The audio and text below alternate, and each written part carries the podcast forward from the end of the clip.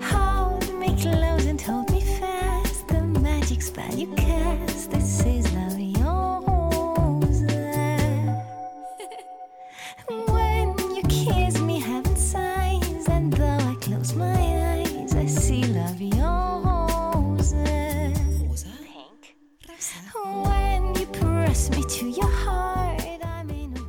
Bonjour et bienvenue dans Les Bienveillantes, le podcast qui met en lumière celles et ceux qui ont fait de la bienveillance un art de vivre au quotidien.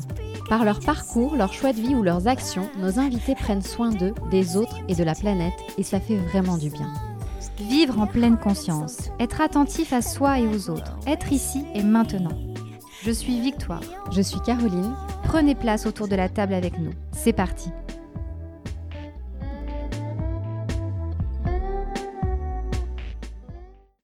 Aujourd'hui, nous sommes allés rencontrer Aurélie Pitaval, que l'on pourrait qualifier de fée holistique aux multiples pouvoirs. Coach du féminin, numérologue, organisatrice de cercles de femmes, créatrice de bijoux chemin de vie, Aurélie distille ses pouvoirs entre Aix-en-Provence et Paris. Passionnée par le bien-être en général, elle partage ses engagements et ses doux conseils avec une grande générosité sur son site web aurélie.net et sur son Instagram. Aurélie, bonjour. Bonjour.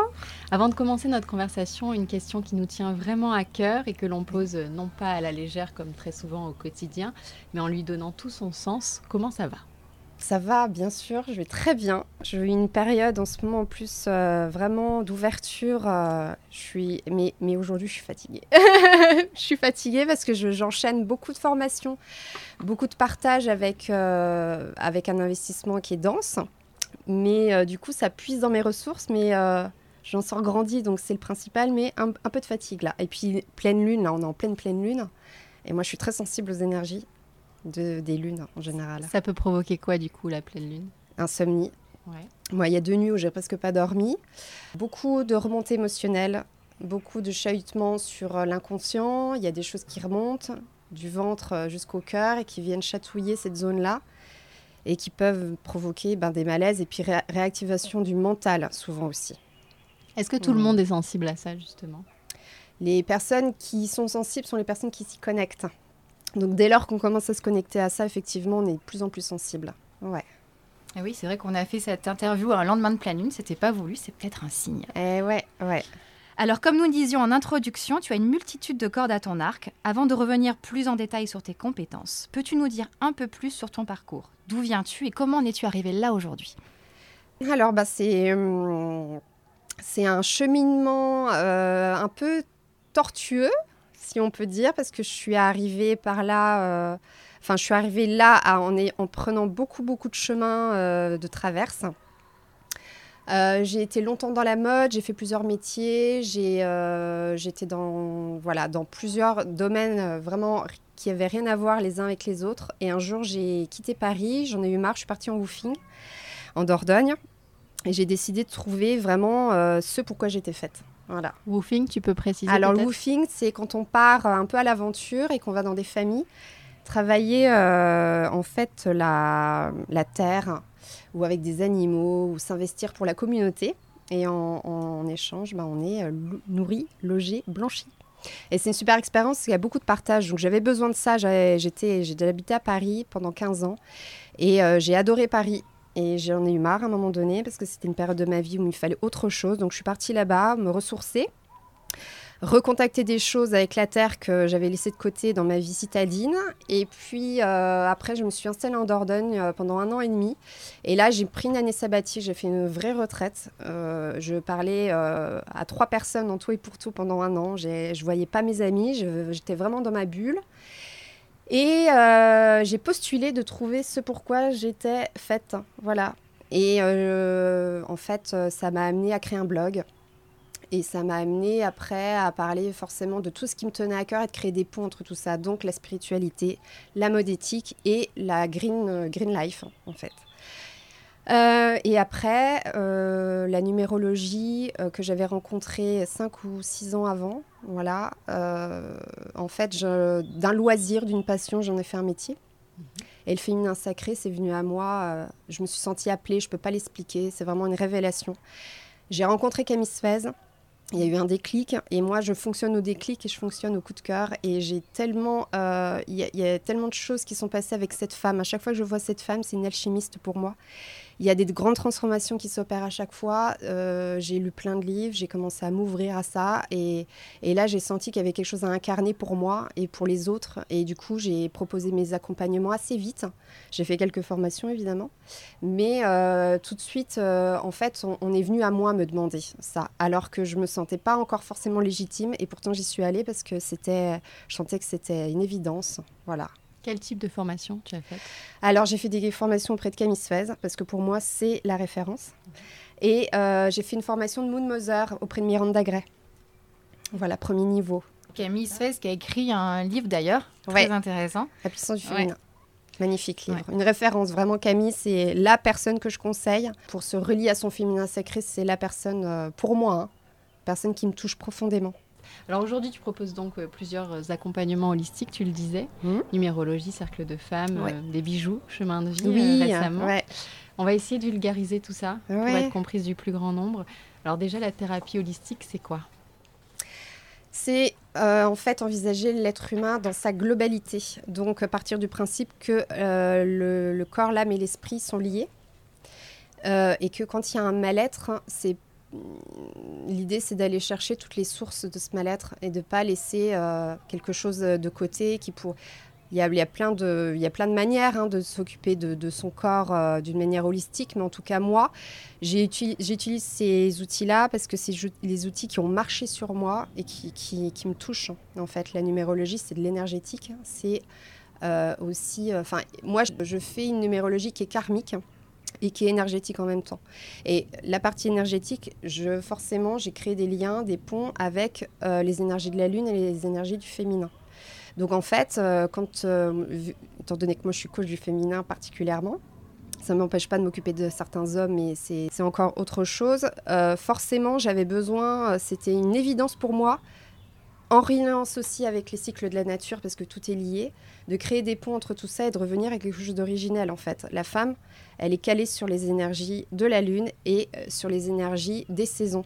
Et en fait, euh, j'avais besoin de revenir à ces fondamentaux-là et créer des ponts avec tout ça. Voilà. Et donc con- concrètement, une femme qui te contacte aujourd'hui, elle te demande quoi? Pourquoi elle vient vers toi? En général, alors il y a plusieurs cas évidemment, mais souvent grande période de transition où elles sont passées par euh, bah, ce que j'ai vécu, c'est-à-dire euh, qui suis-je, où j'en suis, qu'est-ce que je veux vraiment, qu'est-ce qu'il me faut incarner, qu'est-ce que me demande ma mission de vie, mon chemin de vie. Donc il y a, beaucoup, c'est quand même beaucoup de la numérologie euh, au centre des accompagnements parce que c'est un vrai questionnement sur qui je suis. Euh, qu'est-ce que je suis venue incarner, qu'est-ce que je suis venue travailler, qu'est-ce que je suis venue dépasser. Euh, et ensuite, il y a bah, la dimension des cycles. C'est j'ai envie de m'écouter, j'ai envie de me relier à la lune, j'ai envie de comprendre comment je fonctionne, j'ai envie de me relier à la nature, au cycle de la vie. Voilà.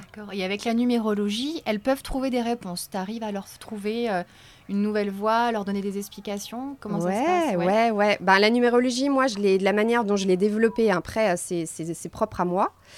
Euh, moi, je fais des ponts incroyables entre euh, les. J'en parlais encore ce week-end en formation, les énergies yin, les énergies yang, parce qu'en numérologie, il y a des chiffres yin, il y a des chiffres yang, et c'est cyclique. hein. Donc, en fait, une femme, elle va se retrouver complètement là-dedans parce qu'elle va pouvoir justement. euh, L'idée, moi, c'est de déculpabiliser les femmes d'être toujours dans ce que notre société patriarcale nous demande, d'être dans le faire, d'être dans le produire sans arrêt.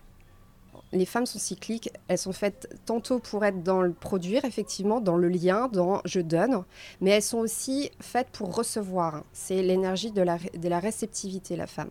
Donc en fait, euh, il y a des moments d'introspection, des moments pour être seule, il y a des moments pour réfléchir sur soi, il y a des moments pour être en communion avec euh, la nature et pas avec les autres, il y a des moments pour être proactive, il y a des moments pour être dans le mouvement, il y a des moments pour être... euh, voilà. Donc tout ça, je le décrypte et je les aide au quotidien à assumer ce, euh, cette fluctuation en fait, d'énergie et à l'intégrer dans leur quotidien pour celles qu'ils peuvent et qu'ils veulent en fait. Parce que c'est moi, je suis, je travaille à mon compte, donc c'est facile pour moi d'adapter mes journées mais euh, et de faire mes rituels et de prendre mon, le temps qu'il me faut pour installer tout ça.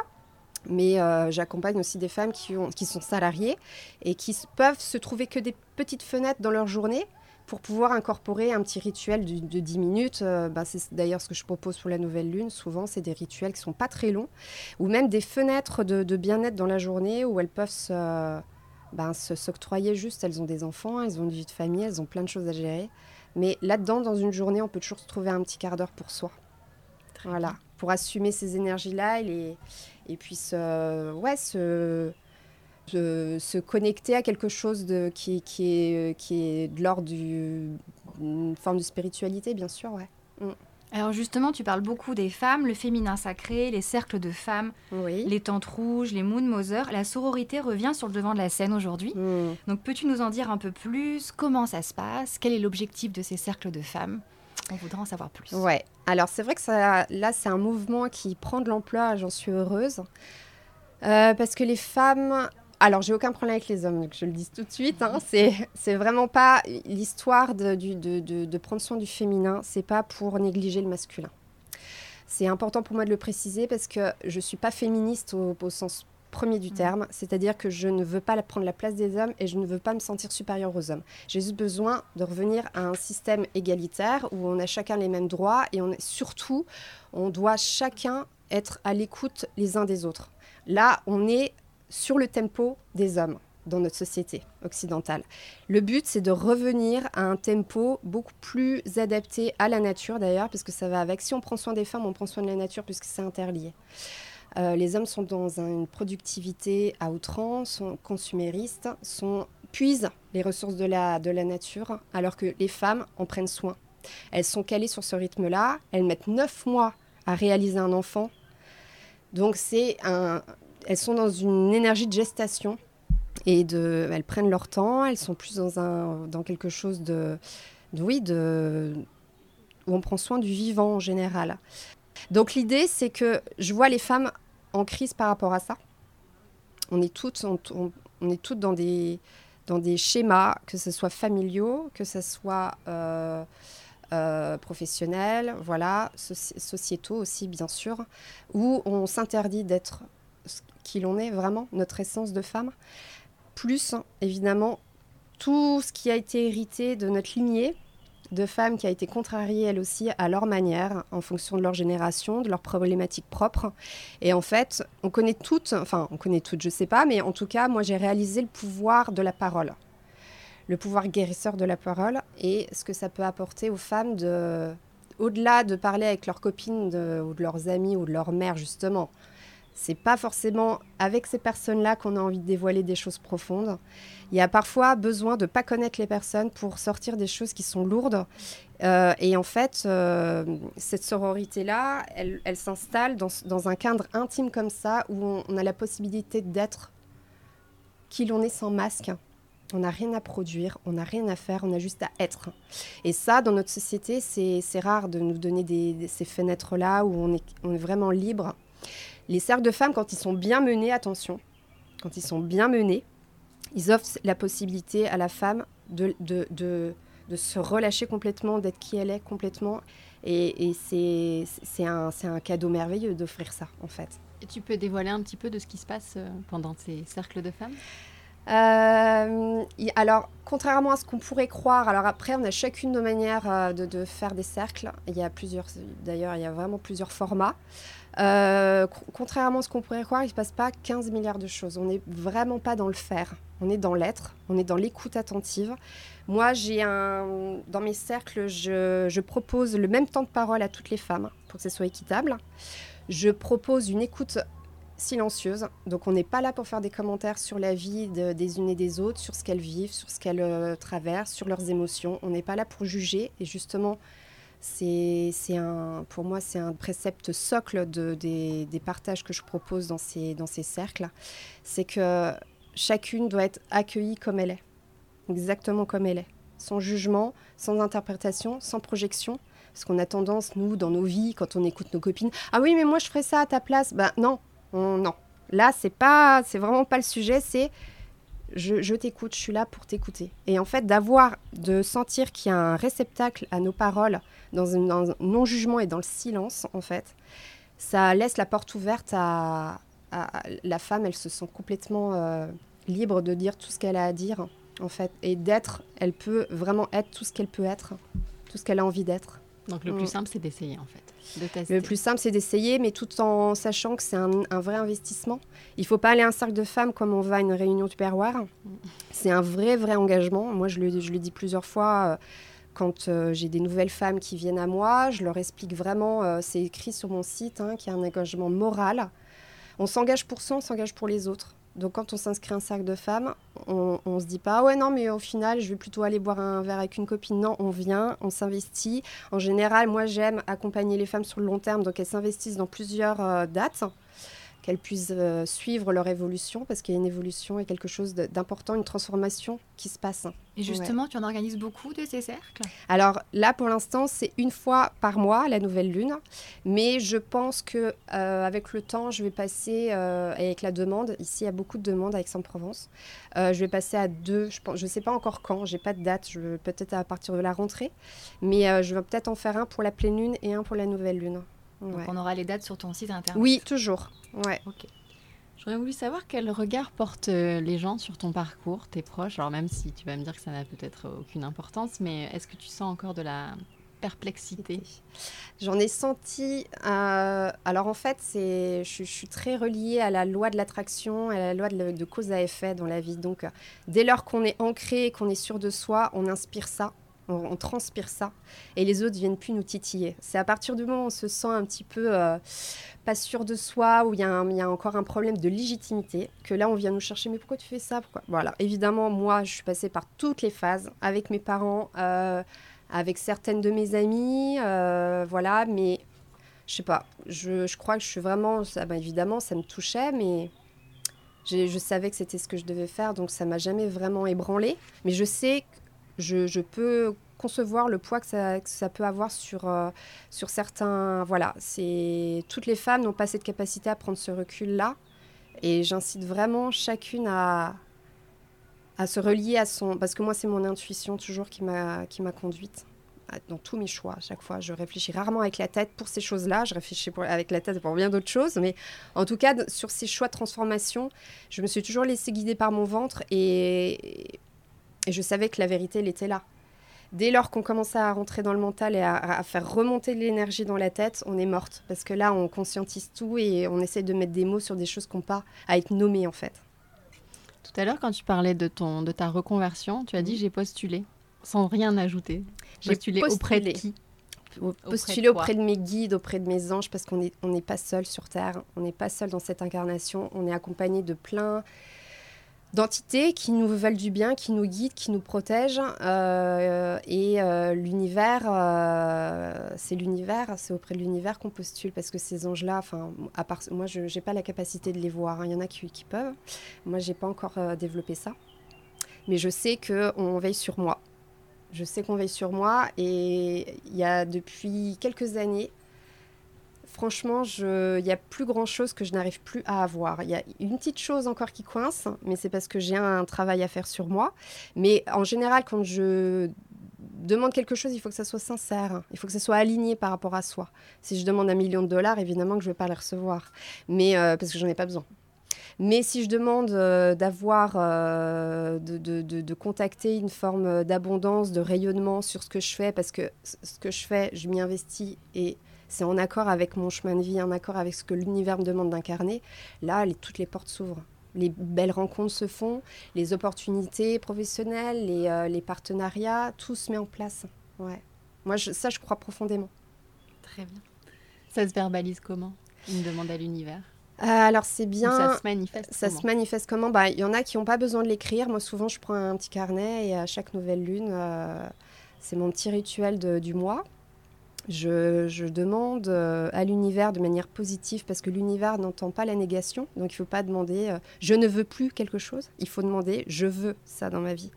Je l'attire à moi. Et même encore mieux, c'est je l'ai déjà, mais il faut que ça se manifeste matériellement parce que souvent, on a tout, à, portée de main.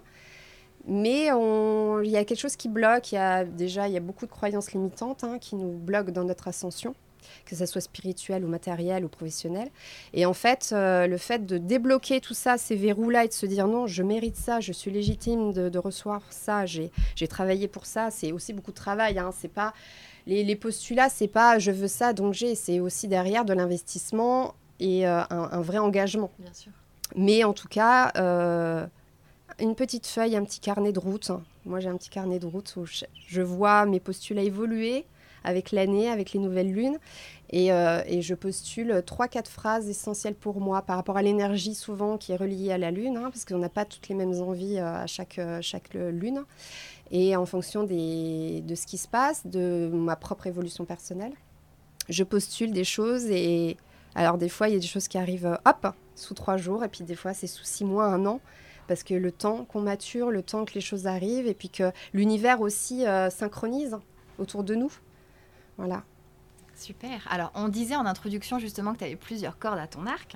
Et récemment, tu t'es associé à la marque de fil en pierre pour créer de magnifiques malas chemin de vie. Sandy Alors, finalement, quand on commence à vouloir accompagner les femmes sur leur chemin d'éveil comme tu le fais, il y a une multitude de façons de le faire. Tu peux nous en dire un petit peu plus et puis Sur cette collab-là, aussi. précisément. Euh, alors, euh, Sandy de Fil en Pierre, je l'ai contactée parce que je lui avais déjà euh, acheté un mala qui avait super bien, euh, enfin les énergies, j'avais senti que j'étais une grosse transi- transition de vie. Je quittais, euh, je quittais le nord pour aller dans le sud et j'avais besoin d'un point d'ancrage. Elle m'a fait un mala qui m'a aidé à transformer euh, les ombres en lumière, à m'ancrer dans ma nouvelle vie, à trouver ma place. Donc je suis fan de son travail. Je suis pas la seule d'ailleurs. Et, euh, et du coup, un jour, je me suis réveillée, je me suis dit, euh, bah oui, chaque chemin de vie, je pense, a besoin d'être soutenu dans ses énergies et en même temps, comme elle l'avait fait avec mon mala, de transformer les ombres en lumière. Parce que un chemin de, vie, c'est, ça a ses qualités comme ça a ses euh, points faibles. J'aime pas dire défauts, mais voilà. Donc il y, y avait quelque chose à faire et je l'ai contactée, elle a tout de suite dit oui. Et je pense que c'est une collab qui marche super bien, on est très fiers, on est très contente et ça vient rajouter encore un- un- une dimension holistique, justement. C'est un accompagnement qui va encore plus loin. Parce que moi, jusqu'à maintenant, c'était des thèmes numérologiques que je faisais, mais derrière, il n'y avait pas la dimension énergétique, en tout cas sur, mes thèmes karmiques, en fait. Et du coup, là, il y a, les, femmes ont un, objet sur lequel peut-être aussi euh, cristalliser euh, euh, leurs envies, justement leurs postulats, et pouvoir le matérialiser encore plus facilement. Et du coup, ça leur étant donné qu'on a fait un travail, on a vraiment ciblé les qualités et les, et les points faibles de ces chemins de vie, ça leur permet d'avoir tout de suite une vue avec les pierres, une vue d'ensemble de ce qu'elles ont à travailler, de ce qu'elles ont à soutenir ou à révéler. Parce qu'il n'y a pas, il y a aussi beaucoup de choses à révéler euh, avec ces pierres-là. Et le chemin de vie, d'ailleurs, c'est ça avec la numérologie, c'est Oui. un calcul. C'est un calcul de, on additionne en fait tous les nombres de la date de naissance. Et en fait, ça nous donne notre mission principale, la mission principale qu'on a incarnée sur Terre. Oui, parce qu'il y a la pierre Ouais. de sommet, la pierre de personnalité, ça en dit beaucoup. Ouais, ouais. Et donc là, ça vient soutenir effectivement toutes ces énergies-là pour aider la personne à incarner d'une manière encore plus, euh, plus, plus précise et plus profonde son, son chemin de vie. Alors euh, Aurélie, pour finir, trois questions qui reviendront Oui. dans chaque épisode Oui. et qui euh, éclaireront celles et ceux qui nous écoutent, on l'espère. Quelle est pour toi la définition de la bienveillance? Euh, bah, la bienveillance, c'est vraiment ce que je, ce que j'instaure moi dans mes cercles et dans mes accompagnements, c'est euh, une douceur innée que peut-être nous les femmes on a, euh, facilement. Dans la bienveillance, pour moi, il y a la notion de non-jugement. On accueille l'autre, on l'écoute, on le soutient sans y mettre de notre subjectivité, sans y mettre notre empreinte. Juste on l'accueille comme il est. Voilà, moi, pour moi, c'est ça la bienveillance. C'est de la, une douceur, de la gentillesse, mais avec une forme de distance, une, un- forme de, une forme de, de silence derrière. On, on- on- on- on accueille la personne comme elle est. Voilà. Alors, deuxième question, est-ce que tu pourrais nous confier un de tes rituels? Peut-être tu en as déjà parlé, mais on va Ouais. revenir plus en détail dessus. Alors, j'en ai plusieurs, mais euh, rituel nouvelle lune. Voilà, bon, là, j'en ai parlé un petit peu. hein.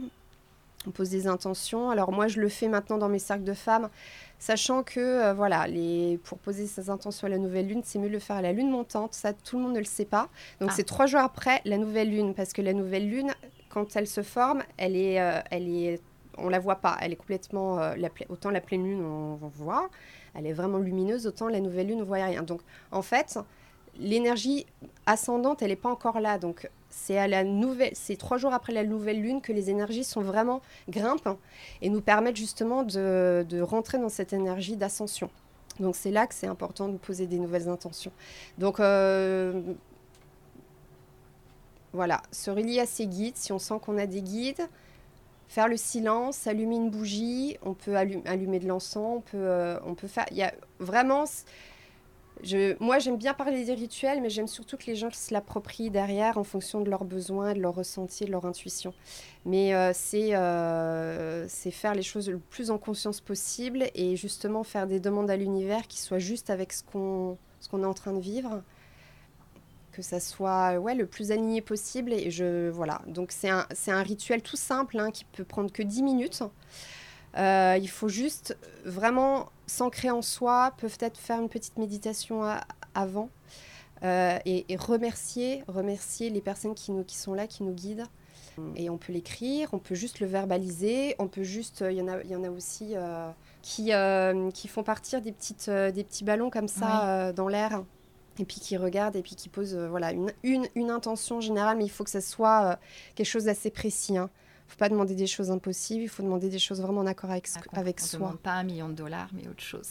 On ne demande pas euh, de l'argent, on demande à, à rayonner et à créer de l'abondance, mais avec nos activités, avec euh, ce qu'on sait faire, avec nos savoir-faire, avec notre créativité. Bien sûr. Parce que gagner de l'argent pour gagner de l'argent, il n'y a pas grand intérêt. L'intérêt, c'est de rayonner avec ce qu'on qu'on est. As-tu un mantra que tu aimerais partager avec nous? Oui, alors mon mantra, euh, j'en ai plein, hein, mais celui qui me guide le plus, c'est euh, cultive ce que, ce que, on- ce que l'on te reproche, car c'est ce qui fait toi. Super. Alors, merci Voilà. beaucoup Aurélie.